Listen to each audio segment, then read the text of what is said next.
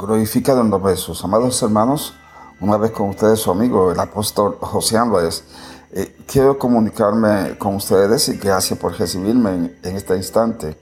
Eh, le quiero hablar con, con relación a la, a la celebración que tendremos mañana miércoles a las siete y media de la noche. Eh, vamos a estar leyendo una serie de, de enseñanzas total y absolutamente nuevas relacionadas con la oración.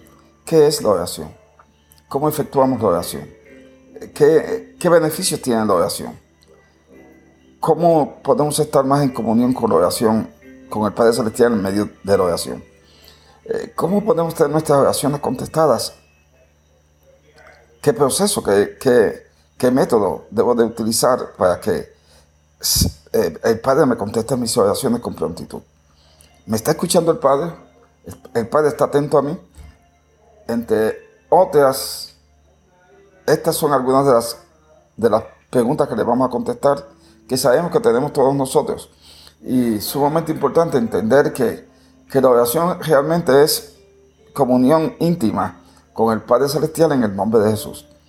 Jesús dijo eh, en Apocalipsis en el tercer capítulo, yo estoy a la puerta y llamo, si usted abre, yo entraré, cenaré con usted y usted cenará conmigo. Esa es la oración, no hay una, no hay una eh, eh, no hay un versículo en la palabra de Dios que describa la oración mejor que ese versículo que le acabo de, leer en Apocalipsis, el capítulo, versículo 20. Y eso nos lleva a entender un poquito mejor Isaías 65, 24, donde el profeta bajo la unción del Espíritu Santo nos dice que antes de que hablásemos, yo les he contestado.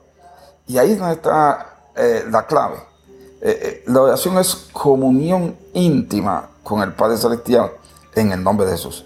Y anhelamos ardientemente que usted reciba esa y otras revelaciones y ampliar sobre esta misma revelación, de modo que usted lo pueda hacer suyo y cuando usted tenga esa oportunidad, envolverse en la oración en la total y absoluta confianza de que el Padre le está escuchando, nunca le ha dejado de escuchar y que nos contesta nuestras oraciones en la medida que son en línea con su palabra y conforme a su voluntad.